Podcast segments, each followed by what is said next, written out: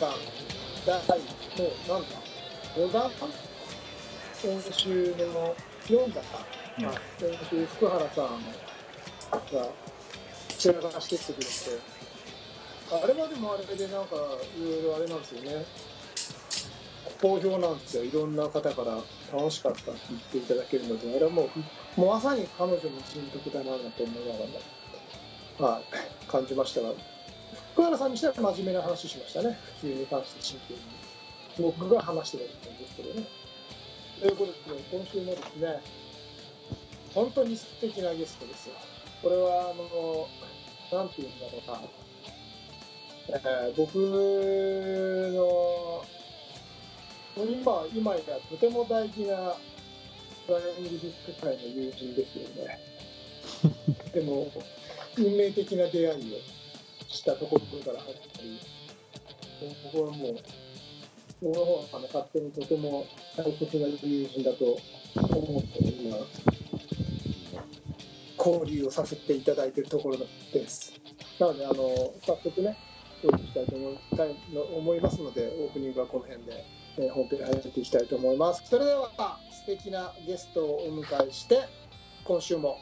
東京スタイリッシュスポーツレディオ スタートです Tokyo Stylish Sports Radio.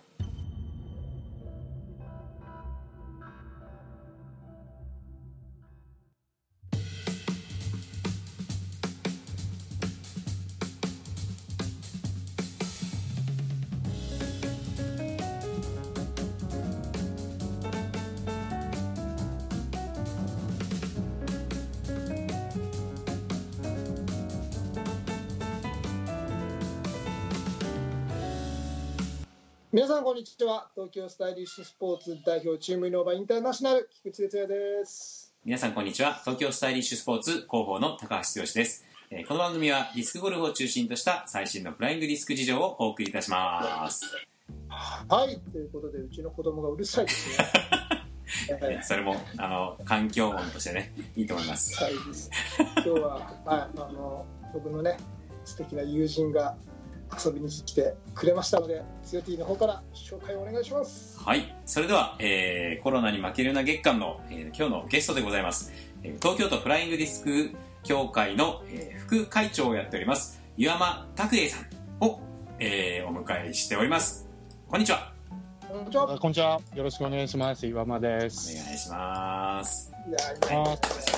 私あの岩間さんとは初めてのスカイプ上ですが、はい、出会いでございますね。本当によろしくお願いします。いや、よろしくお願いし戸ます。田も来てくれたんですよ岩間さんあれ？あ、あそっか。あ、そしたら合ってるな。か。いや、でも、一回だけで本当に申し訳ない。あはいいやいやいやとんでもないですなるほど。そうかそうか。じゃあ、もしかしたら、ちょっとお話は一言二言してるかもしれないですね。すいません、失礼しました。はい。よろしくお願いします。はい、ということで、えー今日はですね、東京都フライングディスク協会の副会長ということなので、えー T2 と、えーのコラボのお話がどんなことが飛び出すのやら楽しみにしております。では T2 バトンをお渡しします。はい、えーじゃあ、えっとまあ、僕と、ね、あの岩間さんの関係とかはあれなんですけどまずはじゃあ岩間さんのディスク歴というところをねこれ多分ね僕も知らないところも絶対出てくると思うんであのぜひ、まあ、ちょっとご自身からでね申し訳ないんですけどディスクを始めたきっかけとかここまでの経緯みたいなところ経緯というかうんプロフィールみたいなところをちょっと、えー長いっすよ。大丈夫ですよ。福原さんの前前編後編の2つにあ分かれました。やあちなみに福きましたよ原さんのとか聞いてくれました？行きましたよ。だって、あの、福原さんの、このフライングディスクに関わるきっかけ、僕ですよ。うん。そうなんです。そうなんですね。そうなんです。僕、彼女が大学の時に、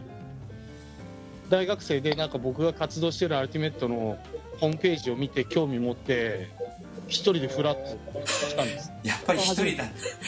やっぱりそうそうそう、一人で来て、子じゃない。めめ眼鏡かけて運動できなさそうな女の子が一人面白そうなんでって言ってきてやりたいんですって大学チーム作りますって本当に作っちゃってそうなんですよ。実は。とんでもないやつをこの世界に引き込んでしまったんですね。いやそういやだからここの間の放送聞いててあそのこと言わねえな言わねえなって思ってきっかけ言えよと思ってきっかけ言ってくんないなってずっと思って終わっちゃったんですよ。大事なとこだと思うんですよね。そうこそういう素晴らしいチームがあってって言ってくれると思ったんですけど全然言わないなと思って。言いたくないんだ そうです。だから本当に始め始めた時から知ってるんですよ。そうなんだ。でもね、僕とこの岩間さんのこの関係とかを福原さん知らないんですよ。ああそうか。そう。この僕とね岩間さんの関係を知ってる人って実はすごい少ないんじゃないかな。そうですね。意外と意外とつながってるんですよ。そうなんです。僕僕は大学で始めたんですよ大学。大学は中京大学っていうところだったんですけどでまあ授業でやっていて面白そうで食いつきが良かったんで僕がいる研究室のメンバーでなんかオリンピック行けるぞっていうアトランタオリンピック行けそうだぞっていうふうに言われて乗っかって始めたところがきっかけですで僕は中京大の初代僕の時に作ったんでうーん。あじゃあ岩間さんが作ったんですか？そうです。えー、偉そうにして でまあ大学出てからも社会人チームでやっていてそこに福原さんとか 来たりしたしたこともあったんですけど、まあ、仕事の関係で上京することになって東京でも続けて何回か世界大会もメットで行かせてもらって、まあ、クラブ選手権で30歳以上っていうディビジョンですけど一応優勝もさせてもらってでその後は2013年ぐらいからは U23 とか U20 のコーチや監督なんかをやりながら、えー今に至ってるっていう中で僕が愛知県で始めた頃ってやっぱりアルティメットだけじゃなかったんですよね。大体全種目、まあ、愛知県独特フリスビー協会の名残なのかうんうんうんうん。愛知県いろんな競技をやるっていうのが僕は自然だったんで始めた時から別にあの一線瀬明氏やガッツも含めて、まあ、選手のお話も出て小牧のコースとかも行ったりだとかして関わってきてるっていうのが今で個人種目の世界大会も2015年に行ったり個人戦も結構やらせてもらってるっていう感じですかね ここまでは今も個人戦毎年出てるんですか？出てますよ出てくださいよ ディスタンスだけでも毎年誘っていただけるんですけど。でも僕今年あのちょっとアルティメットやりたいなと思ってて。ねえなんか言ってるからすごいこと言ってるなと思ってあそこ戸田の戸田の延長上とかなんかああいうデコボコした感じじゃない広場広いスペースってありましたっけ？あの隣とか、えーっとあるんですけど使ってるんですよね。あそこは全部大体野球とか大学の部活とかで使ってるんで、なかなかその急に何かで入ってくっていうのは難しいです。あー。いやどこでやるんですか？でそれそれを悩んでて ずっと悩んでるんですよ。はい。細々と始めたいんですけどあまり目立たないところでやりたいんでうちのチームだったら20代から50代までいますようちのチーム。だからまあ、目目立っちゃうじゃないですかまた岩間さんそうね。外野、あのー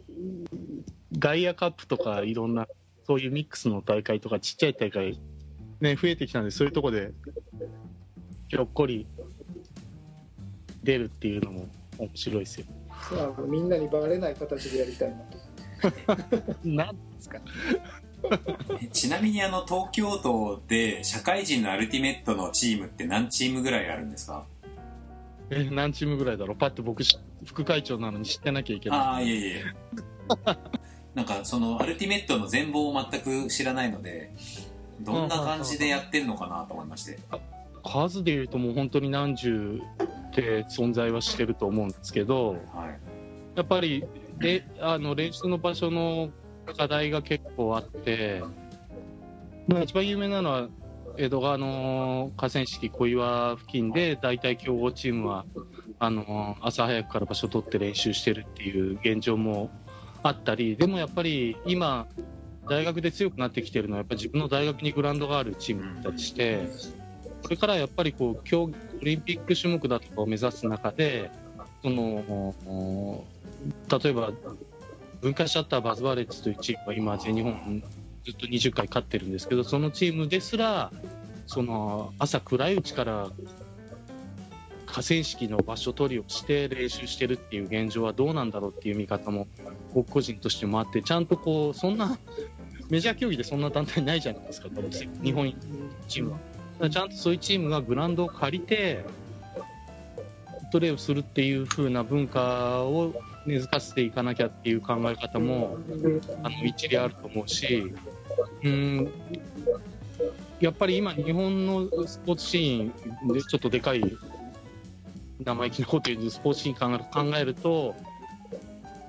やっぱ学校だと思うんですよね、大学のグラウンドがあるように、日本の小学校、中学校、高校って、必ずグラウンドがあって、まあ、関係ないですけど、全部の学校に必ずプールがあって、で世界に類を見ないこのスポーツ施設としてもすごい優れてるものがあるんで、やっぱりそういうところを活用していくっていうことが、アルティメットの練習場所の問題だとか、そういうものも解決するんじゃないかなっていうふうにはあの思ってますけど。はい、そうですよね、ハードはあるわけだか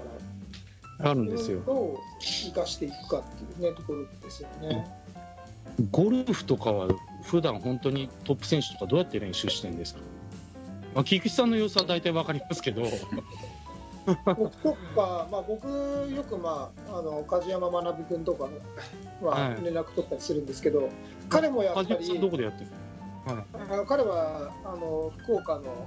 結構、まあ、あの田舎の方なので家の前にもうすぐに投げれるような場所がある。こう,、まあ、こうでっかいグラウンドみたいなのがあって、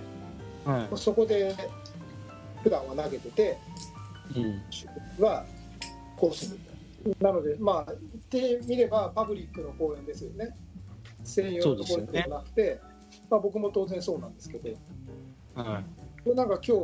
日いつものあのリンクス行ったら、まあ、コロナ騒ぎでリンクスあのあそこにすら人が出てきちゃってて 全然投げれないで帰ってきました、ね、そうですよね、だ僕もこう個人戦出る前とか、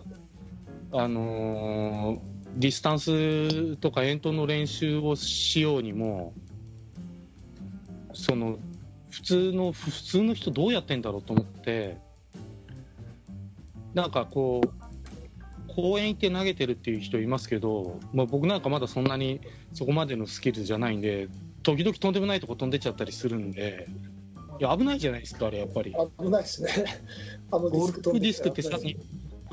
角尖ってるし、はい重いし、だから、その練習環境としては、僕なんかアルティメットの日本代表の合宿とかをしてる合間に、バンバン投げてたんですよ、世界大会行ってる時とかは。はこの環境はすごくいいなと思って、全然邪魔にならないし、自分のトレーニングになるし、選手たちはこうあ、僕が監督やってる選手たちは、僕がそあのゴルフディスクとか、ものすごい距離投げてると、興味持つしっていう、いうんうんうん。学校に勤めてるんで、校庭でいつでも投げられるっていう、すごいいい環境があるし、そんなのはすごく特別なことで、その練習の場所の問題、まあ、個人で練習できるっていう利点は、個人種目やゴルフにとってはすごいあるんですけど、僕の中では場所が、距離がやっぱり150メートルぐらいのところ、パッティングはいつでもどこでもできると思うんですけど、ドライバーとかの練習だとかの練習できる環境はどうやって皆さん工夫してるのかなっていうのがね。うんああそれは僕も10年ぐらい抱えてた課題だったんですよ。ゴルフを始めて、僕は当時池袋の辺りに住んでいてそれで辰巳に行ってたんですね。はいで辰巳もやっぱりあの芝生広場が投げ放題なわけではないので辰巳のコースを中心に投げててはでやっぱり短いので遠投ができなかったんですよい。うん。それで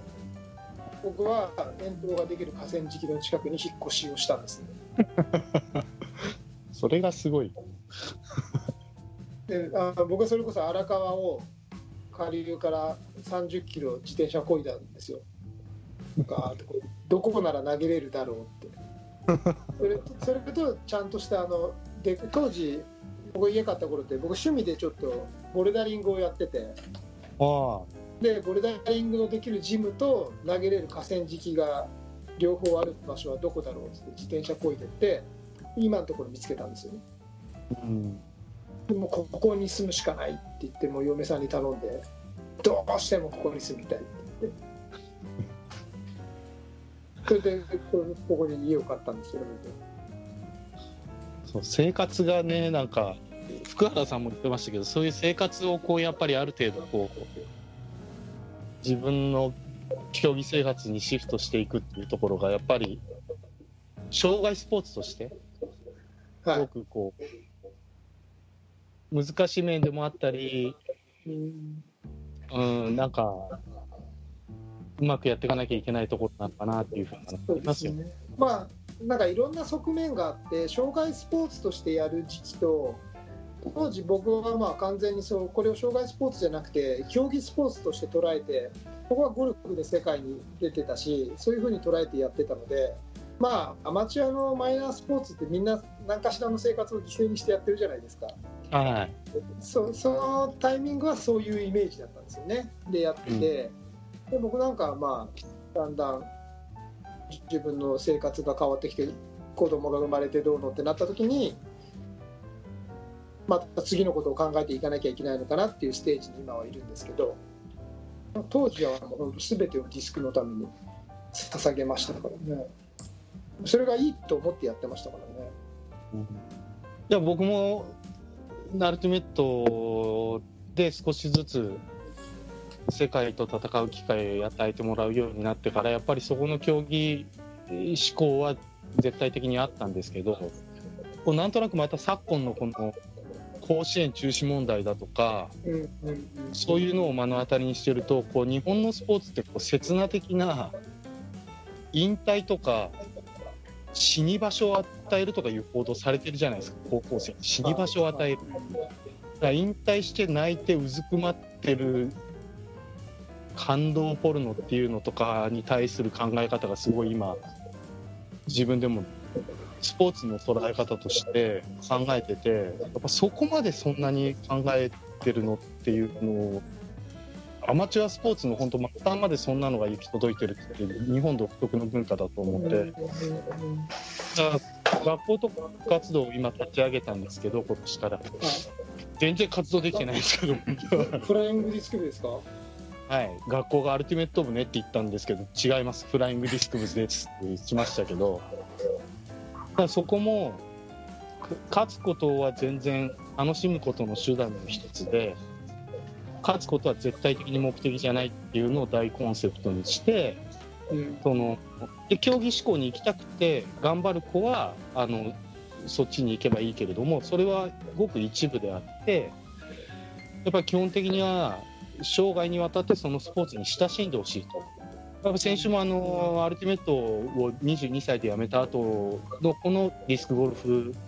はい。ワークみたいなのを考えあのお話しいただいてたと思うんですけどはい。やっぱそこで引退して今全くやってないっていう子はそれはこう例えばその選手たちに指導者がいたとしたらうん。それはちょっとこれからのスポーツシーンの指導者としてはちょっと違うんじゃないかなっていう考え方に最近はいい年になってきたので思ってて。うん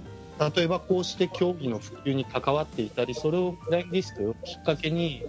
アルティメットをきっかけにゴルフをきっかけにうん生涯にわたってそこに関わっていきたいと思わせるのが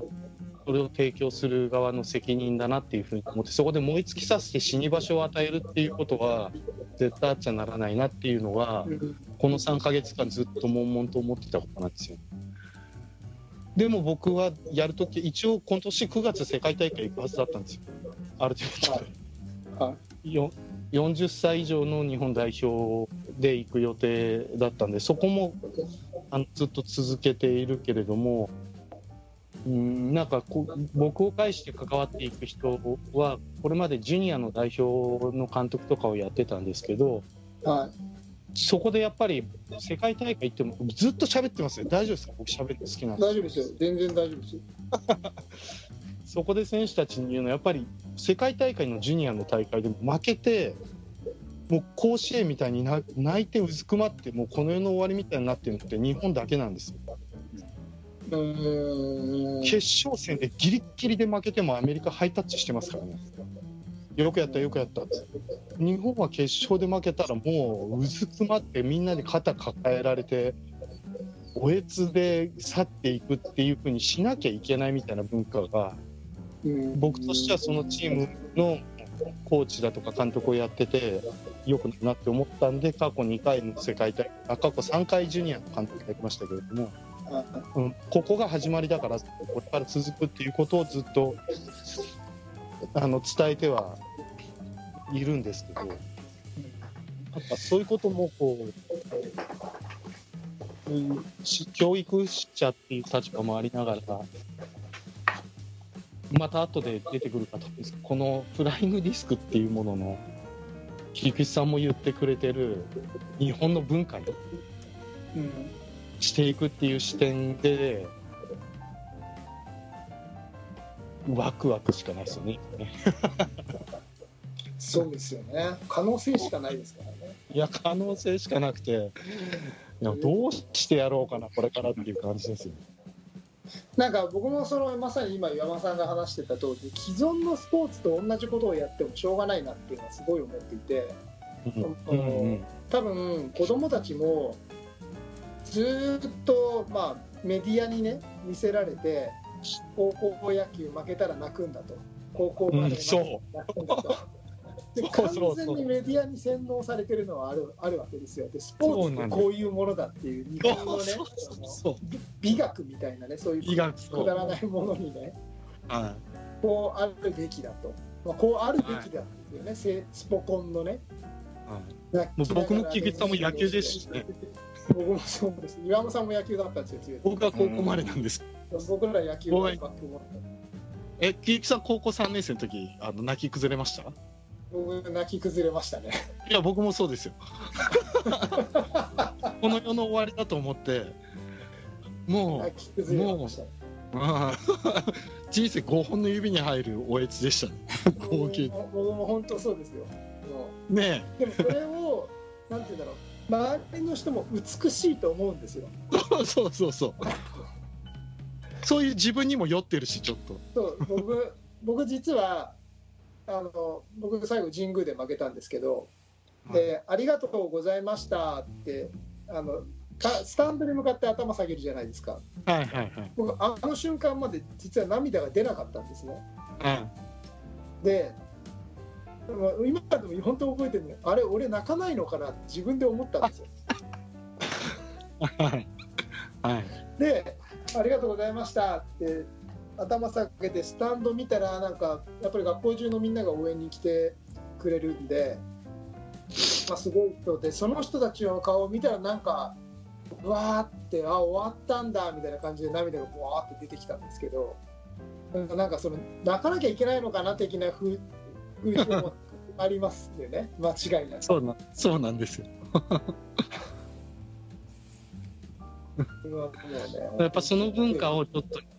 変えたいんですよね。だから今部活動、学校の部活動も、僕すごい仕事の話しますけど、はい後で生徒に聞いてほしいんで。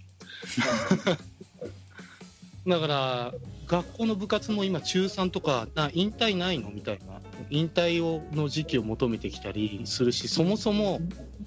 なんかラグビー代表のエディ・ジョーンズさんの本とかを読んだときに、はい。こう日本はなんでこう中学校とか高校とかそのタイミングタイミングで引退があるんだって引退の文化がおかしい、続くのになそこで競技やめるっていうのは絶対おかしいってもうその通りだと思って。うんそうですね。だから、うん、だから部活の募集要項は引退はなし。引退の時期なし。途中、休部、退部、入部、可にして、辞めたくない、楽しい、やりたいって思わせるのは、僕の責任で、途中で辞めたいとか、引退したい、休みたいって言われたら、それは指導者側の技術のなさだと反省するっていうコンセプトで楽しませて親しませて生涯にずっとこれに親しんだりそれを通してこう仲間ができたり自分に負けないような国旗心を養えたりだとかっていうのを伝えたくてその道の一つとしてとことんその競技を突き詰めて日本一世界一を目指すっていう。そこが一番じゃなくてそれは本当ごく一部であるっていうふうにする募集要項がまだ出せないっていう子供来てない。そうか。そればっかり膨らんじゃって。て練りに練ってるわけですね。ちょっと今、電波の状況で、え音声が一度途切れてしまいました。というところで、すいません宮尾さんの思いをいろいろ語っていただいてたんですけど。ということは、つまり既存の部活動とかそういうところに今回のその岩間さんのフライングディスク部っていうのは一石を投じようとしているわけですね。そうなんですよはいすごいな。いやもうまあ学校の我々の仕事仕事上もその部活動の問題っていうのはすごい別の面であって、部活動指導がすごい教員の負担になってるっていう部分もあるんではその意味でもこの部活動のあり方いずれは僕が指導をしないいるけどそれは地域や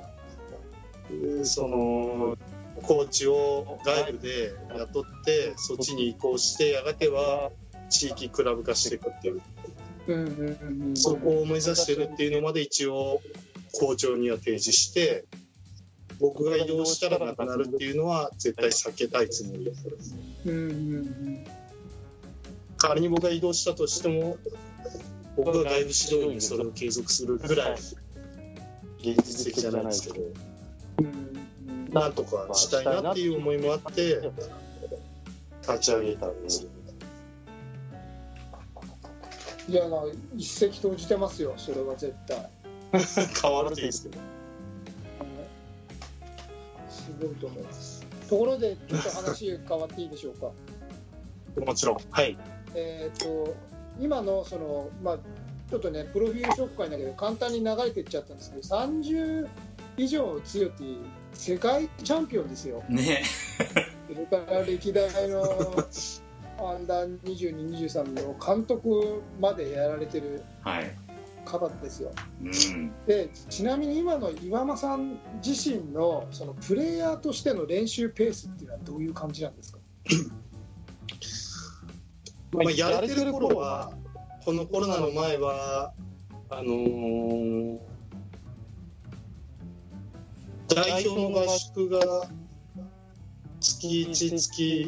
23か月に1回ぐらいあって毎週末自分のチームの練習が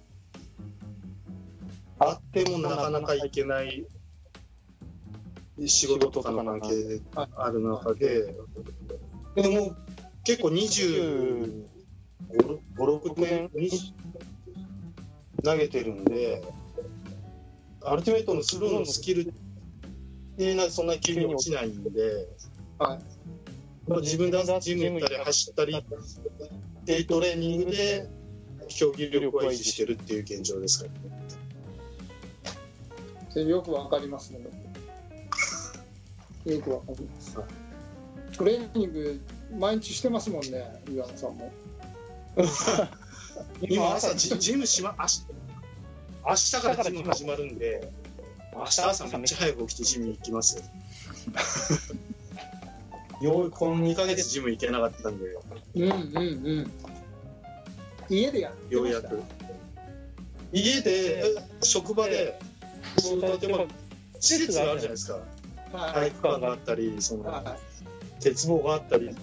はい。ヨガマットみたいなのがあったりってあるんで、その環境も恵まれてるんです。が職場で休憩や勤務後に少しやってましたねじゃあ体自体は大丈夫なんですね。多分。明日体脂肪測ってみます。楽しみ。この2ヶ月の成果を楽しみにします。じゃあそのスローレン自体はそんな月に実際はじその実践的なのは月に何回かとかいうレベルなんですか今は。そうですうんでもなんかこはい、ううんキムさんがこう野球と違って投げ込みがあまりリスクにはちょっと違うんじゃないかと思って話をいつかしたか動画で見たかなんですけどはやっぱりですね好きに週末だけ投げてるってやっぱりちょっと僕としては頻度足りないと思ってるんではいやっぱ朝職場に行って校庭に線引いた後に少し遠投したりはいはい。よし今日は50本は投げようっていうように世界大会決まってからやってました。そうですよね。その自分で環境を見つけてやらないとないできないですもんね、だからあの先生体育の先生ってはすごい練習できるなっていうのがあっていはい10年ぐらい前とか僕の東京来た頃って体育大の学生がすごく僕のところに寄ってきてくれてはい。先生になりたいんですと。はい。でアルティメットをやりたいんですっていう学生にすごい声かけられてたんですけどなんかこことまピタッとなくなってはいそれ学校の先生の仕事っていうのはすごい過酷な環境にあるっていうのが知れ渡っちゃって遠ざけられてるっていうのは非常に残念で。だこんなに競技をやりながらこの競技の普及もしながら自分のトレーニングもできるっていうこの環境すごくいいのに部活動の顧問っていうのがすごくそれを邪魔してるっていうふうになったんでじゃあそこを変えてやろう。できる。若い学生の子たちにも部活動の在り方をちゃんと僕を通して伝えて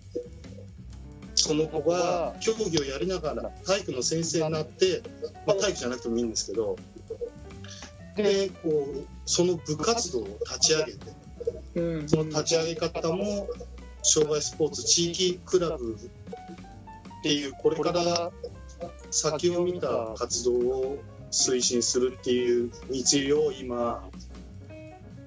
口だけじゃなくて自分ができるっていうのを示さないといけないんでやってるっていうことですね。強き岩間さんのしゃ話聞いてて、はい。僕に似てるって思いません？つうかね T2 の話だなって思って弾いてた。いつも岩間さんと喋ってて自分と喋ってるみたいで。うん。なんかあの岩間さんの存在を私知らなかったんであのまあかたやこうディスクゴルフでこういう活動をしていることしか僕は一面しか見てなかったんであアルテとかフライングディスク全体でこんなことやってる人がいるんだっていうなんか面白さというか楽したなんつうのかな。あの楽しさを感じました今。話を聞いて。すごいなんかアルテ版 T2 みたいな、うん。いや本当に。もう一人いるよみたいな。だから一回飲みに行った時に、はい。もうなんかすぐに意気投合できたわけですよ、うんなるほどね。あ同じ考え方の人がいこんなところにいてくれたんだ。うん。いやなんかうわ嬉しかったですね。すげえ出会いだなと思って。なんかあの今までのその普及って言ってたディスクゴルフで普及って言ってたのがまあ線だとしたらこう岩間さんとかこうフライングディスク協会とかアルテとかを絡む絡んでね融合的に動くことによってやっぱ面で動けるじゃないですか。うんだからやっぱ最大限やっぱそういうねあのリンクしてやっていくとちょっといろんなことできるんじゃないかなって思いましたね。いろんな会話をねさせてもらってるんですよ。僕はあの、まあ、ここであえてなんかいろいろ今までも言ってこなかったんですけど、はい。まあよくメールとかをねさせてもらって、まあ、ある程度こういうのどうなんですか？みたいなの僕はすごく岩間さんにいろんなことを聞くことが多くていろんなアドバイスをもらったりとか情報交換とかをね僕させてもらってるんですね。ところであの僕自分のために聞きたいんですけどアルティメットの代表って5歳刻みなんですよ、何歳刻みであるんですか？TSS Radio.